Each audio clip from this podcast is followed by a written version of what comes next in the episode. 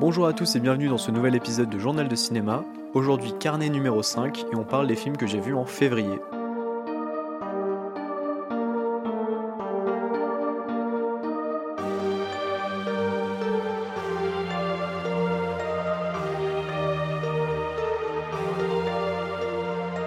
Je représente rapidement les carnets, ce sont des épisodes spéciaux qui me permettent de revenir assez brièvement sur des films dont je n'ai pas parlé dans le podcast et des films qui m'ont plutôt marqué positivement ou négativement. En bref, des films assez divers que je souhaitais vous présenter. Un carnet de février qui suit de près le carnet de janvier, tout simplement parce que j'ai manqué de temps pour vous proposer des critiques individuelles, mais j'espère en faire beaucoup plus pour le mois de mars. Et en parlant de critiques individuelles, le premier film dont je vais parler aurait très bien pu avoir son épisode dédié, et ce film, c'est Uncut James, la nouvelle réalisation des frères Safdie, qui est disponible sur Netflix depuis le 31 janvier 2020. L'histoire, c'est celle de Howard, interprété par Adam Sandler, un bijoutier new-yorkais endetté qui s'enlise petit à petit dans des combines d'argent, mais qui rêve de ce que pourra lui rapporter la vente d'une pierre brute qu'il vient de recevoir d'Éthiopie. Au casting, on retrouve Idina Menzel, Judd Hirsch, Lakeith Stanfield ou encore dans leur propre rôle The Weeknd et Kevin Garnett. Et Uncut James, on en a beaucoup parlé en fin d'année dernière lors de sa sortie en salle aux États-Unis, notamment parce que beaucoup voyaient en Adam Sandler un concurrent très sérieux à l'Oscar du meilleur acteur.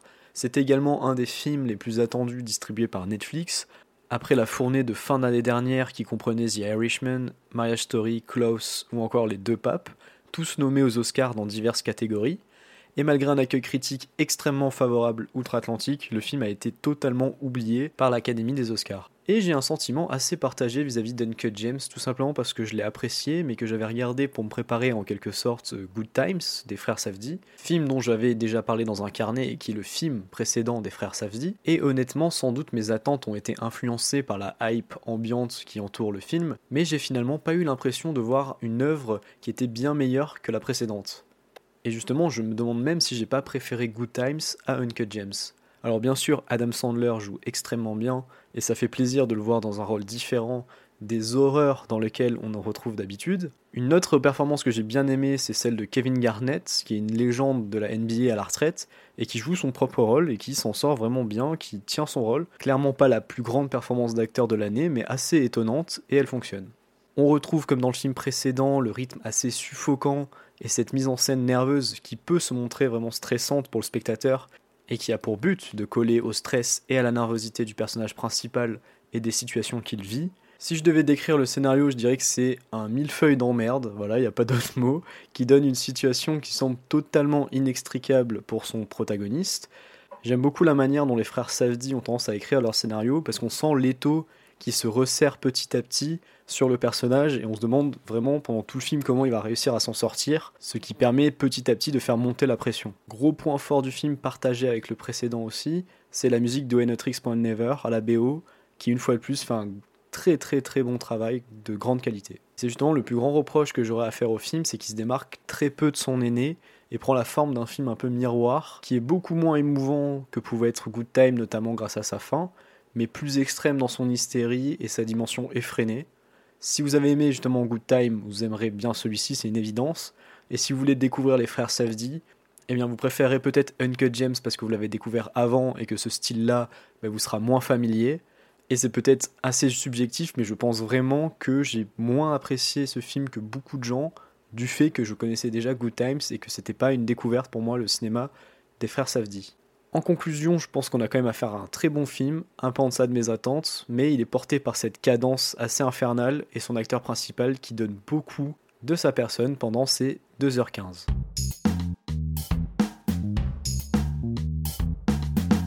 Le deuxième film de ces carnets, c'est Knives Out ou À couteau tiré de Ryan Johnson, sorti l'année dernière avec un casting bien garni, comprenant entre autres Daniel Craig, Anna de Armas, Jamie Lee Curtis, Christopher Plummer, Don Johnson ou encore Chris Evans.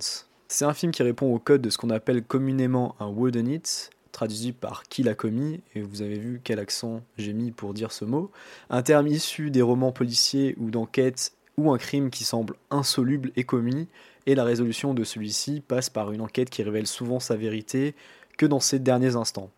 C'est comme ça que j'ai décidé de résumer ce concept. J'imagine que je passe à côté de certaines subtilités.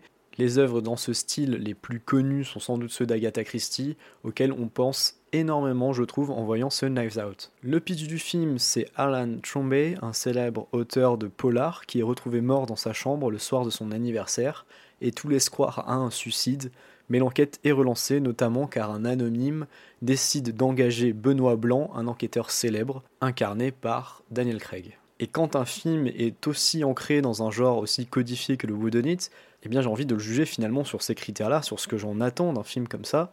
Et ce que j'ai beaucoup aimé dans Sun Knives Out, c'est que c'est un film qui fait ce qu'on lui demande. En se permettant au passage des twists plutôt intéressants et une intrigue avec moult complications que j'ai trouvé assez réussie. Le principal défaut étant peut-être que le casting pléthorique est assez peu exploité en définitive, l'action se concentrant sur Benoît Blanc et Martha, incarnée par Anna de Armas, qui est l'infirmière de Harlan, la personne décédée. On a donc beaucoup d'acteurs qui finalement ne servent pas à grand chose dans l'intrigue et qui sont assez sous-exploités. On peut également trouver certaines choses un peu tirées par les cheveux, mais c'est le propre de ce type de récit, donc personnellement je les accepte. J'attendais une histoire et une résolution dans cet ordre d'idées, j'ai bien aimé les rebondissements distillés de part et d'autre, et j'ai passé un très bon moment. Évidemment, on n'y allait pas en cherchant de grands messages politiques ou des thématiques profondes, mais c'est un divertissement de très bonne qualité que je recommande aux personnes qui aiment l'univers d'auteurs comme Agatha Christie et donc plus généralement les Whodunit. Par contre, si vous n'êtes pas disposé à croire les nombreux twists du film, à vous imprégner finalement de cette enquête un peu alambiquée, de ce, cet enquêteur qui a l'air de tout savoir, tout en donnant l'impression d'être un peu un imposteur, eh bien ce film ne sera pas du tout fait pour vous et vous pouvez passer votre tour.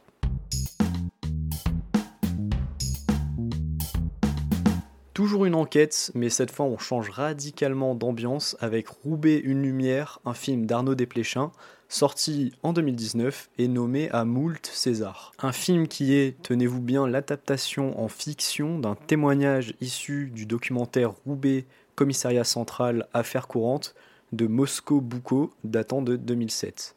En utilisant comme point de départ ce témoignage, le film nous entraîne aux côtés de la police de Roubaix, dirigée par Daoud, incarné par Roche Dizem, et son lieutenant fraîchement arrivé, joué par Antoine Reynards, police qui enquête sur l'assassinat d'une vieille dame, voisine de deux jeunes femmes interprétées par Léa Seydoux et Sarah Forestier. Multi-nommé au César et prix du meilleur acteur pour Roche Dizem, c'est la première incursion de Monsieur Desplechin dans le genre polar policier, avec donc une affaire tirée de faits réels, et dont je n'ai pas vu le doc dont il est inspiré. Ça donne un film plutôt réussi, pas un grand film, c'est évident, mais une plongée assez intéressante dans la ville de Roubaix, avec une galerie de personnages assez étonnante, il faut le dire, et tous unis par un statut social très précaire. C'est donc dans les rues de la ville de Roubaix que l'essentiel du film se déroule, une ville qui est réputée pour sa grande pauvreté, et même si le film est parsemé de plans assez intéressants sur la ville, je trouve qu'elle est finalement trop peu exploitée. On aurait aimé peut-être déambuler plus longtemps dans ces rues. D'autant plus dommage que Desplechin est originaire de cette ville, et je pense qu'il avait bien plus à nous raconter à son sujet. Autre élément qui m'a un peu perturbé, voire même beaucoup, c'est d'avoir mélangé acteurs pro et amateurs. Le fossé entre leur façon d'interpréter leurs personnages est beaucoup trop criant, je trouve. Pas nécessairement qu'ils jouent mal, mais leur registre de jeu entre le trio d'acteurs principal et ces acteurs amateurs, eh bien, il est bien trop différent pour donner l'illusion qu'on assiste à la réalité les nombreuses scènes d'interrogatoire, notamment avec Roche Dizem, on a l'impression en que les acteurs jouent dans deux scènes différentes. D'autant plus dommage que son interprétation et celle de Léa Seydoux et surtout Sarah Forestier sont vraiment de très très haute tenue. J'imagine quand même que son but était de renforcer l'aspect social de son film, qui n'est du coup pas seulement un polar, mais tout dans le scénario ne marche pas à 100%, notamment le personnage d'Antoine Reynards, dont je n'aime pas trop l'interprétation, et son histoire de flic qui doute, qui est complètement sous-exploitée et assez peu intéressante. À noter la photo, notamment dans les scènes nocturnes, qui est très réussie et qui donne un cachet un peu ténébreux au film que j'ai beaucoup aimé. Loin d'être un mauvais film, mais tout aussi loin d'être un excellent film, Roubaix une lumière se laisse regarder, mais s'avère un peu trop convenu, je trouve, malgré un trio d'acteurs très inspiré. Alors je sais que dans ces carnets, je parle beaucoup de films finalement assez récents, mais c'est parce que j'ai beaucoup de rattrapage à faire de l'année dernière. Mais là, promis, je vous parle d'un film de 2006, Bug de William Fredkin. Un scénario très difficile à résumer car c'est un film qui repose beaucoup sur son étrangeté.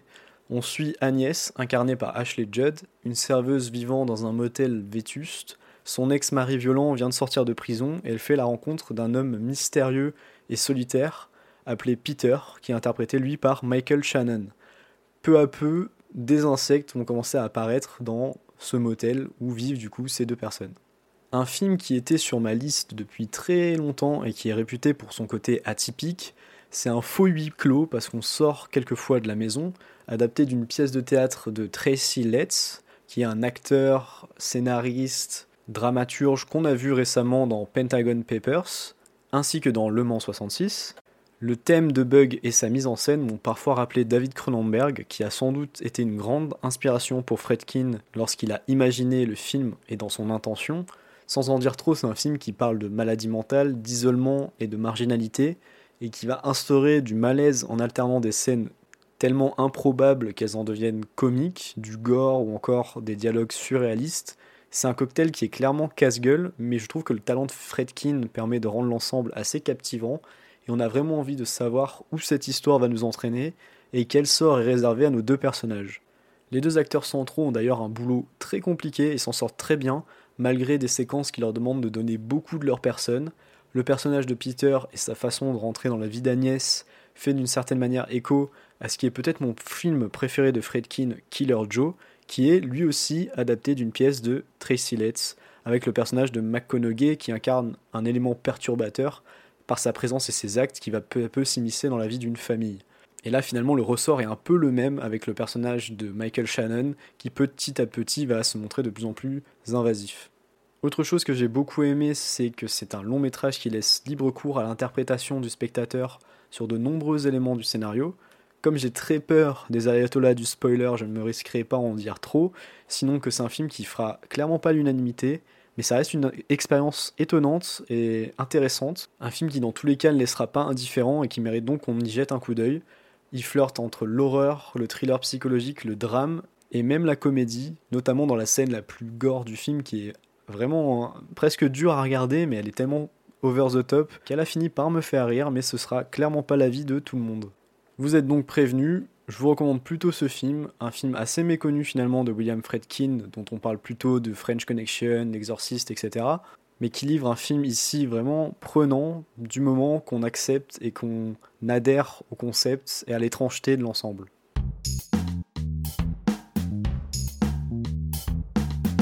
Et j'ai donc gardé le moins bon pour la fin, un film français malheureusement sorti là aussi l'année dernière, que j'ai regardé un peu bah, par curiosité, un film de Grand Corps Malade et Mehdi Idir, intitulé La vie scolaire.